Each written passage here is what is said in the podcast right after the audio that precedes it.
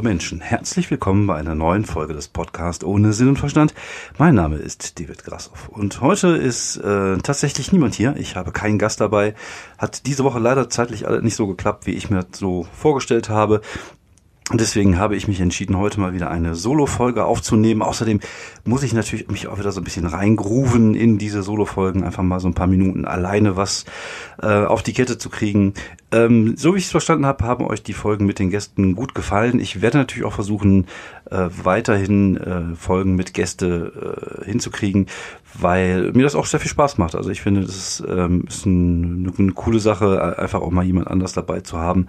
Und wenn es zeitlich klappt, wenn die Kollegen auch Zeit haben und wenn ich äh, interessante Gesprächspartner finde, dann würde ich natürlich äh, gucken, dass ich das äh, auch weiter auf die Kette kriege. Ich bin da ganz zuversichtlich. Ich glaube, da, dass dieses Format mit Podcast und zwei Leute, die sich unterhalten, hat auf jeden Fall Zukunft. Ich bin da guter Dinge.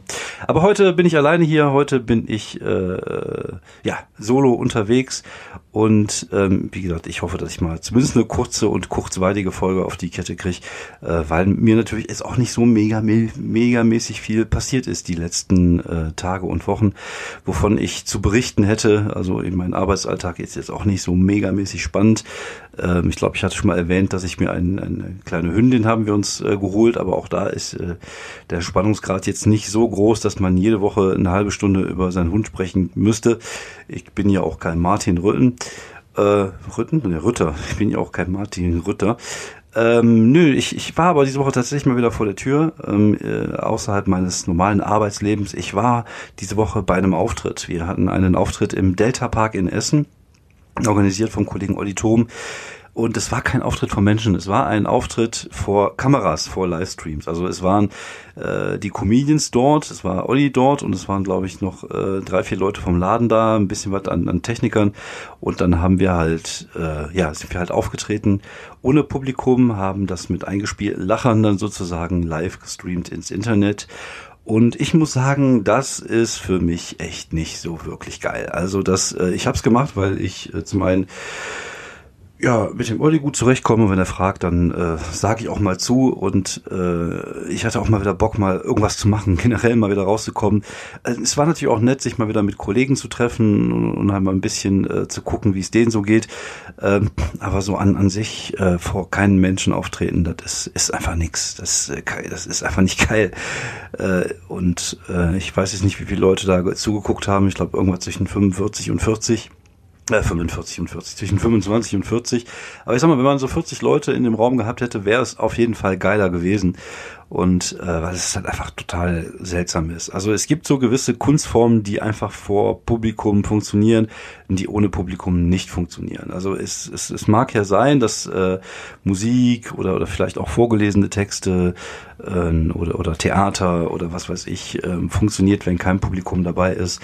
Stand-up ist einfach eine Kunstform, die äh, die mit Timing zu tun hat, die mit, mit äh, Dialog zu tun hat. Also wir sprechen ja, wir durchbrechen ja die vierte Wand und sprechen direkt das Publikum an und reagieren oder, oder unsere Reaktion, also das, was wir machen, ist ja dann wieder eine Reaktion auf das, was das Publikum von sich gibt. Also wenn ich einen Gag mache, das Publikum lacht, dann muss ich halt abwarten, wann kommt die Stelle, wo ich weitermachen kann, wann kann ich vielleicht noch einen dazwischen bringen? Oder, ne, das ist halt einfach mehr ein Dialog und das funktioniert einfach in dem Kontext Text ohne Publikum so überhaupt gar nicht. Also klar funktioniert's, weil ich sage halt meinen Text runter. Das ist so ein bisschen wie, äh, wenn man beim NDR Comedy Contest ist, dann muss man vorher so eine, so eine äh, Generalprobe machen, wo man seinen Text halt ohne Publikum vorliest und das genauso fühlt es sich halt an. Das ist halt einfach nicht geil. Auch mit den eingespielten Lachern, die bringen dich eher so ein bisschen durcheinander, finde ich. Also das war einfach äh, nicht, nicht geil. Also bitte, also ich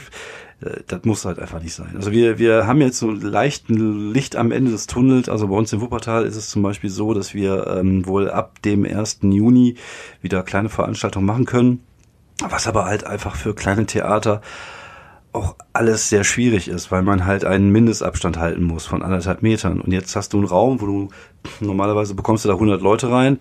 Und wenn du jetzt dann die Stühle so aufstellst, da gibt's ja mehrere Fotos im Internet, dann passen da plötzlich nur noch 30 Leute rein und das sieht halt einfach scheiße aus, weil halt der Abstand dazwischen ist. Also ich kann es ja, ich kann beide Seiten verstehen. Ich befinde mich da momentan echt ein bisschen in einem Zwiespalt, dass ich einerseits denke, äh, wir müssen jetzt gucken, dass wir die Scheiße wegkriegen und die kriegen wir halt nicht weg, wenn wir jetzt anfangen, uns da in kleinen Räumen zusammen äh, zu rotten.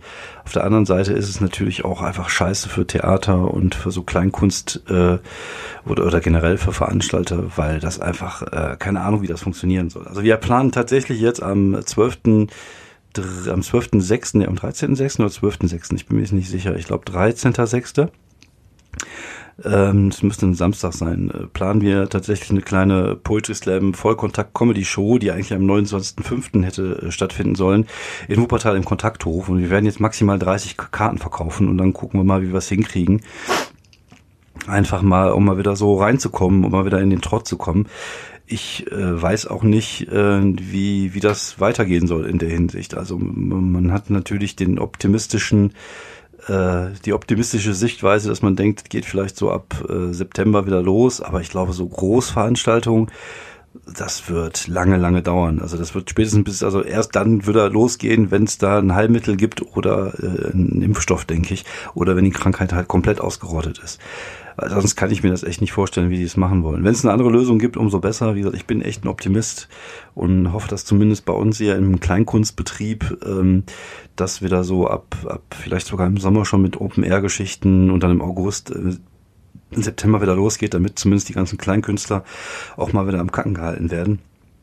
Weil denen geht's halt nicht gut. Also ich hatte das, äh, ich war jetzt auch mit Michael Obs, äh, Gerd Burmann, Bürmann, sorry, Gerd Bürmann und äh, Jan Preuß in Essen und äh, zumindest mit Jan und Michael hatte ich darüber gesprochen und die haben halt einfach keine Einnahmen im Moment. Und äh, ja, das ist halt scheiße. Und äh, dann kommt dann halt als nächste Stufe irgendwie, wenn es nicht, äh, wenn es alles nicht funktioniert, müssen sie halt Hartz IV beantragen, weil viele von denen ja keine, keine Arbeitnehmersituation hatten und kein Arbeitslosengeld bekommen. Und wenn sie dann nicht in diese Töpfe kommen, wo äh, die ja eigentlich gar nicht so groß sind und wo eigentlich auch gar nicht so viel verteilt wurde, gerade an so Solo-Selbstständige, da gibt's ja auch immer so einen Hickhack, das hatten wir ja auch mal in der Folge mit dem Hennes, ähm, dann ist das echt scheiße für die. Und dann kann ich auch verstehen, dass die momentan alle sickig sind und alle auch irgendwie das Gefühl haben, ein bisschen im Stich gelassen zu werden. Und wie gesagt, es macht einfach keinen Spaß. Die Alternativen, die es gibt, die bringen keine Kohle, weil wir natürlich auch, ja klar, ist natürlich schön, dass wir unsere Kunst raushauen.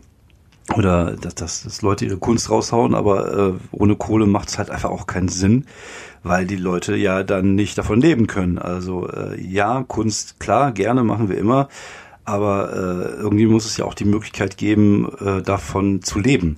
Also auch jetzt so, so sowas wie ein Podcast oder oder Sachen, die wir auf, auf Instagram machen oder die andere auf Instagram machen, ich mache das ja nicht.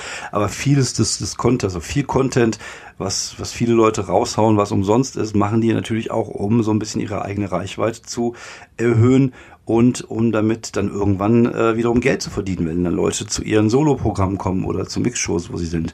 Das, äh, das, das dient ja mit dazu. Das ist ja auch ein Beruf, also das darf man nicht vergessen. Die Leute leben davon.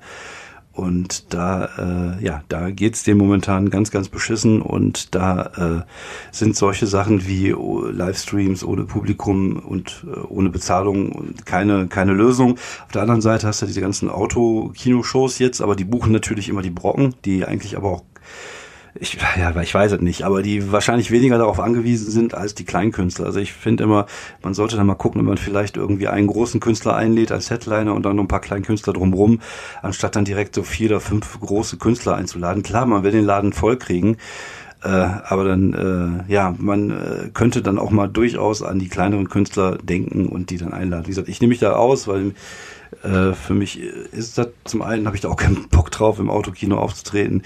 Ähm, aber wenn es die Möglichkeit für andere Kollegen gibt, da Kohle zu verdienen, dann sollte man das auch machen und äh, gucken, dass man das da irgendwie zumindest ein paar Mark mal reinkriegt, wenn man äh, jetzt halt gerade momentan sonst überhaupt keine andere Einnahmequelle hat. Wäre das halt genau das Richtige. Und das finde ich ein bisschen schade, dass halt viele der Shows halt einfach mit irgendwelchen äh, großen Künstlern gemacht wird, die äh, vielleicht ein bisschen weniger darauf angewiesen sind als äh, Kleinkünstler oder Leute auf, auf sogar auf mittlerem Comedy-Niveau. Gut, aber das war, das war der Auftritt und wie gesagt, es hat sich echt angefühlt, keine Ahnung, so ein bisschen wie wenn, wenn meine Tochter irgendwas äh, in ihrer äh, Spielzeugküche aus Plastik kocht oder aus Holz und mir das gibt und ich tue dann so, als wenn es schmecken würde. So, mm, oh, das ist aber lecker. Indem ich dann so tue, als wenn ich das essen würde. So ein bisschen hat sich das auch auf der Bühne angefühlt, wenn einfach so äh, Applaus aus der Dose kommt. Also geil war es nicht. Ähm, es war schön, mal wieder ein paar Kollegen zu treffen, um mal wieder rauszukommen und zumindest mal so das Gefühl zu haben, äh, Comedy-Luft zu schnappen, aber äh, jetzt mal ehrlich, also Comedy ohne Publikum, das das geht gar nicht. Das funktioniert einfach nicht. Das ist wie, äh, wenn ich in der Pommesbude mir, äh, wenn ich Hunger auf einen Gyros mit Taxa hab und ein Foto von einem Gyros mit Taxa esse. Das, das, das funktioniert nicht. Das ist einfach Kacke. Das ist einfach nicht das, das Format dafür. Dann tatsächlich echt lieber gucken, dass man kleine Shows macht, vielleicht mit 30 Leuten statt mit 100. Man kann dann vielleicht auch zwei Shows am Abend machen. Äh, wobei, da habe ich auch schon wieder Stimmen gehört, die gesagt haben, oh, das wäre dann so dieses, dieses, dieses Kultur-Drive-In, das könnte man nicht machen, weil Kultur lebt ja auch von dem Erlebnis. Und da dachte ich mir, ja, im, aber im Moment halt nicht. Im Moment müssen die Leute halt ihre Rechnung bezahlen. Da äh, muss man halt einfach Lösungen finden, vielleicht, wie man irgendwie das überbrücken kann, bis es wieder losgeht. Und ich finde so zwei Shows pro Abend, wenn man, wenn man sagt, man macht von 19 bis 21.30 Uhr eine ohne Pause, zieht durch also von 19 bis 20.30 Uhr, das wären dann anderthalb Stunden, man zieht das dann durch und dann macht man eine kurze Pause und dann geht's um neun wieder los. Dann hätte man, äh, keine Ahnung, statt 30 Leute vielleicht 60 zahlende Leute. Natürlich müssten die Künstler dann mehr auftreten, aber dementsprechend hätten sie auch mehr, mehr Geld hinterher. Also das wäre zumindest so eine Lösung, die ich, äh, glaube ich, ganz, ganz äh, interessant fände oder machbar fände. Wir machen jetzt erstmal eine Show in Wuppertal und dann gucken wir mal weiter. Ich glaube tatsächlich, dass ich dann bis zum äh, bis zum August nichts mehr machen werde was natürlich echt traurig ist, also bis zum Ende August sogar, was natürlich traurig ist, weil noch ein paar gute Sachen jetzt anstanden. Ich hätte auch bei einer Convention spielen sollen und, und solche Geschichten. Das fällt jetzt halt alles weg. Und äh, ja, wie gesagt, ist natürlich auch eine Menge Kohle, die weg ist. Aber äh, ich will mich nicht beschweren, ich habe einen Job, ich kann meinen Lebensunterhalt bezahlen, da gibt's echt andere Leute. Denen geht's da momentan echt beschissener und da ist es halt äh, wichtig, da vielleicht irgendwie jetzt eine Lösung zu finden, damit man die Leute am Kacken halten kann. Äh, ein weiteres Thema, was ich heute besprechen wollte, was tatsächlich äh, letztens so, ich mach bei mir, oh, das hört sich gut an, ja.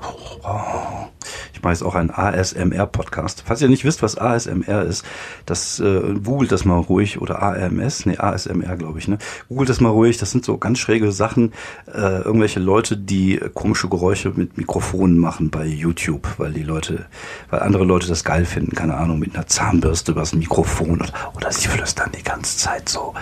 Und das ist dann sehr entspannend für manche Leute. Oder, oder sie gehen so mit der Nase über den Popschutz, so wie ich das jetzt gerade mache. Oh, das fühlt sich aber gut an. Oh, das muss ich vielleicht niesen. Ähm, auf jeden Fall, äh, ein weiteres Thema, was ich heute mal so ein bisschen an, an, anteasern wollte oder ansprechen wollte, mal wieder ein Comedy-Thema, das wir schon lange nicht mehr hatten. Ähm, nämlich weil das in ein, zwei Gruppen, in denen ich unterwegs war, mal so zum Thema wurde, ist das Thema Authentizität und Sympathie auf der Bühne.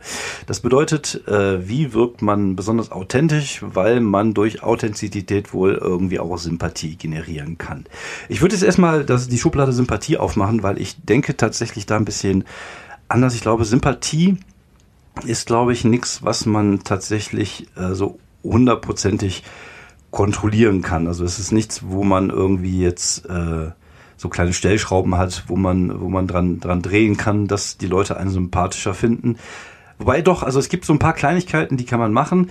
Äh, Sympathie ist, glaube ich, halt auch oft von dem ersten Eindruck ähm, abhängig. Äh, aber man kann natürlich gucken, dass man natürlich auch offen auf die Menschen zugeht, auch auf der Bühne, dass man so eine gewisse Offenheit hat.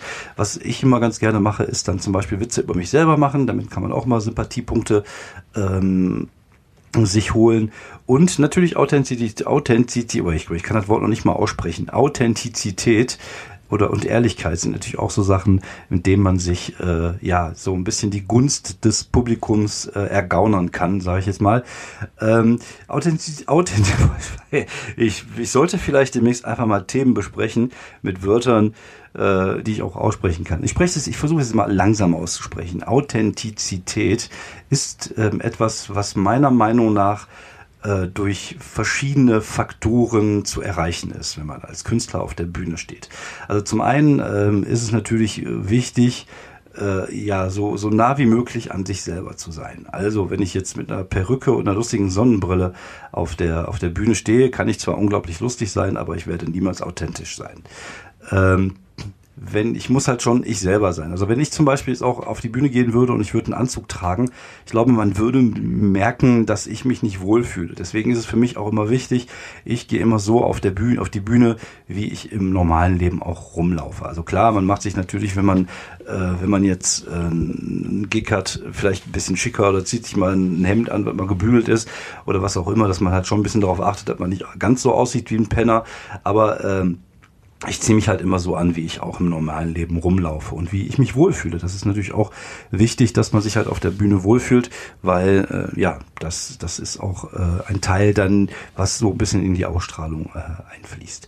Aber bei sich selber zu sein bedeutet ja nicht nur, dass man so aussieht, wie man immer aussieht, sondern tatsächlich auch so von der Persona, also äh, von dem von dem Charakter, ich weiß nicht, wie man das näher beschreiben kann, also von den Eigenschaften, die man hat, von dem Typ, der man ist, so nah wie möglich auf der Bühne ist. Das heißt, äh, wenn ich auf der Bühne stehe, ähm, ist es kein großer, es ist halt, es, es sollte kein großer Unterschied sein, ob ich jetzt irgendwo in einer Küche mit leicht, äh, leicht angetrunken eine lustige Geschichte erzähle, wenn Kollegen dabei sind, oder ich auf einer Bühne stehe und eine lustige Geschichte erzähle. Also man müsste immer das Gefühl haben, dass ich als Person auf der Bühne genauso bin, wie wenn ich nicht auf der Bühne bin. Also je näher man an sich selber ist. Also man, man, man wird, oh, Entschuldigung, man wird natürlich nie hundertprozentig bei sich sein, weil man natürlich auf der Bühne auch Geschichten erzählt, die jetzt nicht hundertprozentig stimmen. Oh ja, so ist das natürlich. Viele Sachen sollten stimmen. Das kommt, dazu kommen wir aber gleich beim, beim Thema Material. Aber äh, es ist halt natürlich schon so, dass wir eine gewisse Version von uns selber spielen. Wir sind vielleicht ein bisschen cooler, wir sind vielleicht ein bisschen abgebrühter, wir, wir sind vielleicht ein bisschen zynischer, als wir halt im echten Leben sind. Aber wir sind halt immer noch wir selber. Wir sind halt eine, eine leicht veränderte Version von uns selbst. Aber je näher diese veränderte Version von uns selbst auch unserem Nähe, also unserem, äh, unserem eigenen äh, natürlichen äh, äh, unserer eigenen natürlichen Person näher kommt, umso ehrlicher wirken wir auch auf das Publikum, weil das Publikum das Gefühl hat, ach, das ist einfach nur der Dude, mit dem ich gerade eher im Backstage gesprochen habe oder im Flow gesprochen habe, jetzt nur halt auf der Bühne und erzählt gut lustige Geschichten. Ähm, sich selber zu sein, also so entspannt zu sein, auch sich selber sein zu können auf der Bühne, ist natürlich äh, eine Sache, die viel mit, mit Erfahrung zu tun hat. Ich glaube, ne, das ist ja auch das, was ich öfters mal erzählt hat, dass man eine gewisse Attitüde hat, wenn man auf die Bühne kommt, damit das äh, Publikum auch so, so das Gefühl hat, ähm, das Gefühl hat, ich habe die Kontrolle, ich weiß, was ich da tue. Und das ist natürlich, äh, hat viel mit Selbstvertrauen zu tun, hat viel mit Erfahrung zu tun. Und je mehr Erfahrung ich habe und je entspannter ich irgendwann auf der Bühne wirke, umso weniger verstelle ich mich halt auch. Und äh, ja, das ist halt einfach so, so, so, eine, ähm, so eine Geschichte, die halt äh, ja, das ist das, was, was wir Comedians vielleicht oftmals so die, als die eigene Stimme finden. Also die, und das ist halt vielleicht die Stimme, die wir ja eigentlich schon immer hatten. Nur, dass wir halt sie jetzt auf die Bühne transportieren. Und je näher die Bühnenstimme an der realen Stimme ist, umso ähm, umso ehrlicher wirken wir auf das Publikum und umso authentischer wirken wir auf das Publikum. Dazu kommt natürlich auch ähm, dann das Material. Also welches Material spiele ich? Ich kann vom Typ her ich selber sein, aber ich kann zum Beispiel jetzt anfangen, irgendwie auf der Bühne Material über Katzen zu spielen, obwohl ich selber keine Katzen habe, oder Kindermaterial zu spielen, obwohl ich keine Kinder habe, oder also austauschbares Material über Tinder, die Deutsche Bahn oder Ikea zu spielen. Also so, so Material, was ähm, keine persönliche Färbung besitzt. Das ist, ähm, ich fand, ich habe diesen, äh, diesen, äh, diesen Satz mal irgendwann jetzt gelesen in einem, in einem Comedy-Buch, den fand ich ganz interessant, nämlich äh, Komiker ähm, sind Leute, die lustige Sachen erzählen und Comedians sind Leute, die äh, die Sachen lustig machen, also die Sachen erleben und dann lustig verarbeiten sozusagen. Und der Unterschied ist natürlich auch, dass Komiker, wenn Komiker lustige Sachen erzählen, sind es halt Sachen, die jeder erzählen könnte. Also jeder könnte Witze erzählen, jeder könnte Material über die Bahn spielen. Das ist halt einfach so Einheitsbrei-Material. Und wenn man das Gefühl hat, dass das Material von einem Künstler auch von einem, einfach von einem anderen Künstler gespielt werden könnte, weil es, keine Ahnung, Nine-Gags sind oder Facebook-Sprüche sind, dann äh, ist das nicht authentisch und das merkt das Publikum. Das ist auch, wenn es vielleicht eher unterbewusst merkt, aber das Publikum merkt das. Und wenn ich jetzt zum Beispiel, es ist auch, auch themenunabhängig. Wie gesagt, ich habe eine Geschichte über Ikea, wo ich erzähle, was mir tatsächlich ja passiert ist, wie ich mir an, an, an meinem, äh, beim Aufbau des Ikea-Betts den Kopf gestoßen habe und dann äh, mir eine riesige Kopfwunde zugezogen habe, was ja wirklich passiert ist. Und wenn ich die Geschichte erzähle, dann erzähle ich die lustig und die Leute haben das Gefühl, ach, das hat er wirklich erlebt. Er erfindet da nichts. Natürlich erfinde ich natürlich auch Stücke dazu. Also es wird, ne, alles nicht so hundertprozentig stimmen. Es ist auch unser Job, einfach mal Leute zum Lachen zu bringen. Und da ist es natürlich schon so, dass wir die, äh, die, die, äh, die Wahrheit verbiegen. Aber äh, ist, es ist halt schon einfach so, dass diese Sachen halt passieren. Oder wenn ich über meine Kinder spreche, dann ist das halt so, dass diese Sachen auch passiert sind und oder passieren könnten zumindest. Und es ist halt einfach wichtig, dass äh, wir um authentisch zu wirken, halt Material spielen, was äh, aus unserem Leben stammt, was unserer, aus unserer Lebenswelt stammt. Weil oftmals ist unsere Lebenswelt ja auch die Lebenswelt, zumindest in Teilen, ähm, des, des Publikums. Also man hat natürlich, wenn man jetzt als, als Ü40 Comedians auf der Bühne steht und, und im Publikum sitzen Leute Ü30, die selber Kinder haben oder die selber älter werden oder was weiß ich, welche Themen auch immer, die erkennen sich wieder und erkennen und merken dann, ah, okay, das passiert ihm auch. Das ist natürlich auch wieder dieser Wiedererkennungswert, was, äh, was, was ein Faktor ist. Und dann hat man halt das Gefühl, ah, es ist halt ehrlich und authentisch, was er da oben erzählt. Äh, weiterhin kommt dazu natürlich auch das Thema Haltung dazu. Welche Haltung habe ich zu verschiedenen, äh, zu verschiedenen Themen? Und auch da ist es wichtig, natürlich stringent einfach äh, diese Haltung durchzuziehen, dass die Leute halt merken, das ist halt deine, deine, deine eigene Meinung und du bist ehrlich darüber gerade. Und das, ne, Ehrlichkeit ist ja auch ein Stück weit äh, ein wichtiger Faktor für die Authentizität, dass die Leute das Gefühl haben, was du da oben erzählst, meinst du halt ehrlich.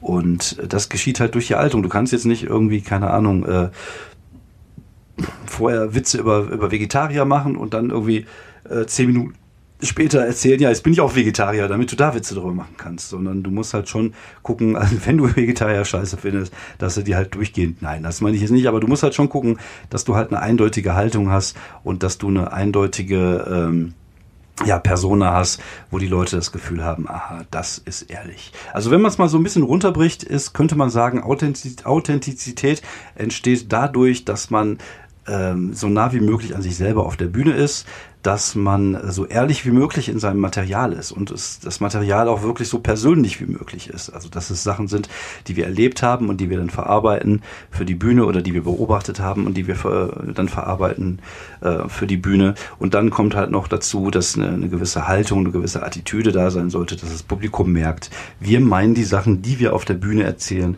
halt einfach ehrlich. Das, äh, das sind so die Punkte, wo ich denke, dass eine gewisse Authentizität, Authentizität entsteht. Und äh, ja, ihr könnt mich da gerne korrigieren, falls ihr da anderer Meinung seid oder, oder anders äh, denkt, sagt Bescheid. Ich freue mich auch heute noch äh, über, über äh, Kommentare bei Twitter, bei YouTube, ne, bei YouTube nicht, äh, bei, keine Ahnung, bei Podigy kann man, glaube ich, Follow drücken, bei iTunes kann man Kommentare hinterlassen. Schreibt mir, wenn ihr auch Ideen habt, worüber ich berichten soll in diesen Zeiten, wo sonst nicht so megamäßig viel los ist. So, ähm, abschließend würde ich, glaube ich, noch äh, mal einen kurzen äh, Serientipp raushauen. Ich habe jetzt angefangen, Killing Eve zu gucken.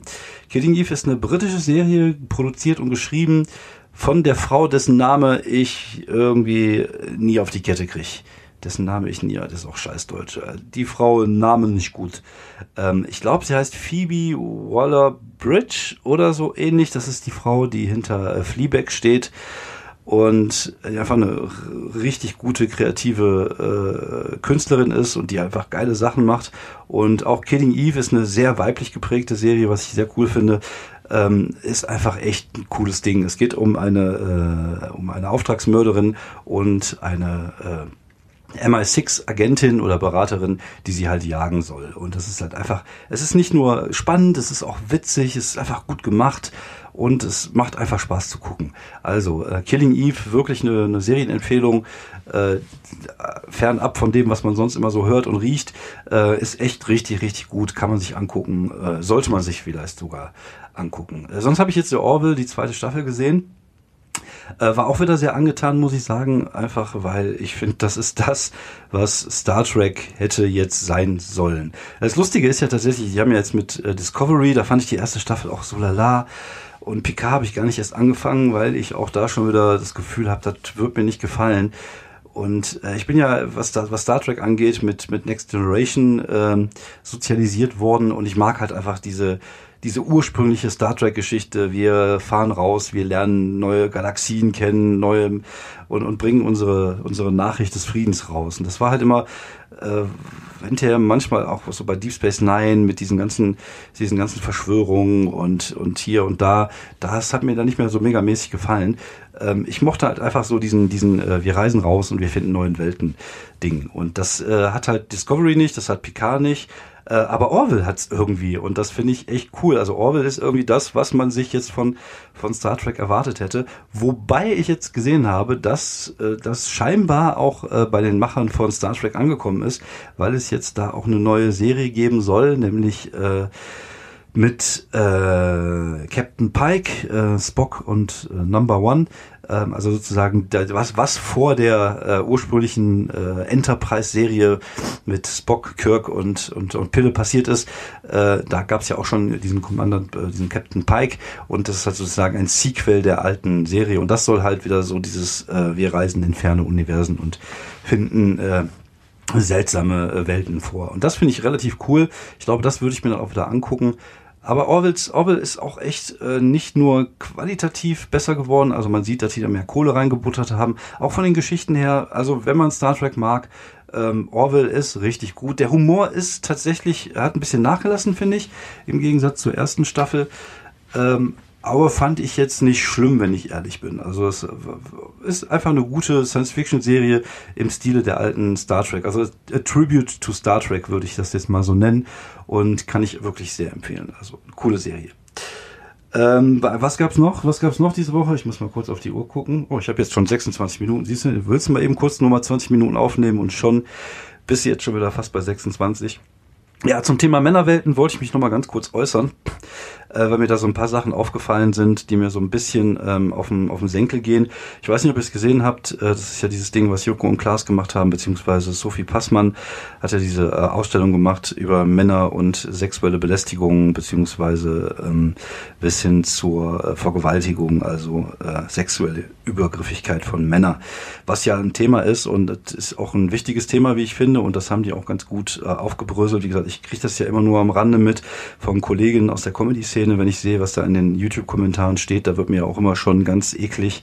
Da schäme ich mich tatsächlich auch echt ein bisschen dafür, ein Mann zu sein.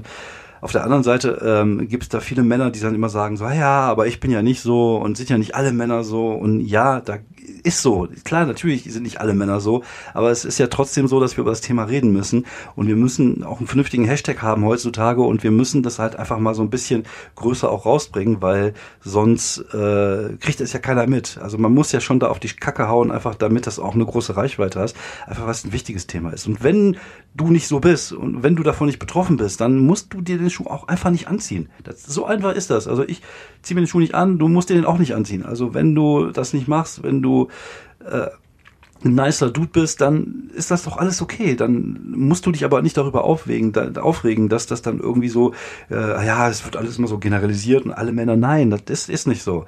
Wenn du das so empfindest, vielleicht liegt es an dir, aber es ist einfach nicht so. Deswegen einfach mal geschmeidig sein und den Schuh sich nicht anziehen, wenn man nicht davon betroffen ist. So, auf der anderen Seite was sich dann auch wieder mal aufgefallen ist, ist dann irgendwie, da machen die Leute was im Fernsehen, haben eine 15 Minuten Zeit, um da irgendwann mal so ein wichtiges Thema auf, dem, auf, dem, auf den Tisch zu bringen und dann kommt dann von der anderen Seite, also von dieser, wie hat das letztens ein Kollege sehr schön, äh, sehr schön beschrieben, von der woken linken Szene, dann wieder so, so Sachen wie irgendwie so, ja, aber da wurde da nicht über Transgender gesprochen, es wurde das nicht angesprochen, es wurde das nicht angesprochen. Und, und, und, und Woman of Color und Entschuldigung. Und äh, da denke ich mir auch, ja, natürlich sind das alles, ist, ist, ist das alles wichtig, aber die hatten nur 15 Minuten Zeit und die haben einfach mal irgendwas prägnant auf äh, rausgehauen Und nur weil es, äh, weil, weil diese anderen Themen da nicht drin waren, das dann Kacke zu finden, ist dann auch schon wieder, wo ich mir denke so, ach halt einfach die Fresse. Äh, lass doch, da passiert was Gutes, dann lass es doch einfach mal raus und dann äh, gucken wir mal, dass wir die Diskussion ab dem Punkt da mal beginnen und dann kann man ja über alle weitere Sachen auch sprechen, aber dann immer halt so diese moralische Überle Überheblichkeit, die ich ja gerne auch mal von linken von der linken Seite sehe. Dann hieß es, oh ja, Joko und Klaas sind ja auch nur zwei weiße Cis-Männer und die haben da das und das nicht gemacht und Ach, da leg ich mir auch mal halt die Fresse. Einfach halt die Fresse. Du bist genauso ätzend wie, wie die Spackos von der anderen Seite. Ähm, einfach mal äh, einfach mal das akzeptieren, wie es gemacht worden ist und sich darüber freuen, dass was gemacht worden ist, was cool ist und was die Leute auch äh, dazu veranlasst hat, äh, ja, äh, das Internet mit diesem, mit diesem Hashtag zu fluten und ihre eigenen Probleme rauszuhauen, damit die Leute merken, da ist ein großes Problem und da müssen wir was dran tun. Und äh, nur weil, keine Ahnung, irgendjemand jetzt äh, den den, äh, den Delfinen hilft, heißt es ja nicht, dass wir dann anfangen, irgendwie, dass wir dann irgendwie nicht den, den Wahlen helfen müssen. Das ist ja ein scheiß Vergleich. Aber ihr, ihr wisst, wo ich hin will. Das, das bedeutet doch nicht, dass wir, irgendwie, wenn wir die Pandas retten wollen, dafür dann die Koalas verrecken lassen. Sondern man kann ja auch einfach mal darauf aufmerksam machen, dass dem Pandas gerade mal ganz beschissen geht und dass die Hilfe brauchen, ohne dass dann irgendjemand kommt und sagt, aber die Koalas und die, keine Ahnung, japanischen Feigefrösche, die sterben auch bald aus, aber die über die kümmert sich keiner. Doch, das wird irgendwie schon gemacht. Also wir haben das im Hinterkopf, bleibt mal geschmeidig und äh, entspannt euch alle mal. Ey, das ist immer so dieses äh, dieses extreme von, von allen Seiten. Auf der einen Seite die extremen äh, Spinner von rechts, die jetzt irgendwo in allem eine Verschwörungstheorie sehen und auf der anderen Seite diese diese, diese, diese ganzen äh, Social Justice Warrior, die sich irgendwie äh, dazu irgendwie, keine Ahnung, geeignet, geeinigt, nee, geeignet fühlen, irgendwie plötzlich alle Leute irgendwie mit einem moralischen Zeigefinger anzupieksen und sagen, du musst das so machen, du musst das so machen. Also jetzt mal ehrlich, das, das bringt eigentlich eher dazu, Leute zuzumachen, als sich über Themen äh, zu informieren oder darüber nachzudenken. Wenn da ständig irgendwelche Leute stehen, die dann mit ihrer moralischen Überheblichkeit und vor allem, das, das klingt dann auch alles so arrogant, so, ah, du hast doch gar keine Ahnung, das ist so und so und so und das, ah, das ist einfach nur ätzend. Und wie gesagt, dazwischen gibt es einen großen Raum an Leuten, die coole Sachen machen, aber irgendwie, je weiter das in die Extreme geht, umso anstrengender geht das, äh, so anstrengender wird das. Aber eigentlich wollte ich gar nicht renten. Das ging mir gerade nur ein bisschen auf den Keks. So, das war's von mir. Vielen Dank fürs Zuhören. Nächste Woche gucke ich, dass ich wieder einen Gast dabei habe. Äh, bleibt gesund, bleibt geschmeidig und schaut euch auf jeden Fall mal Killing Eve an. Danke. Bis dann. Ciao.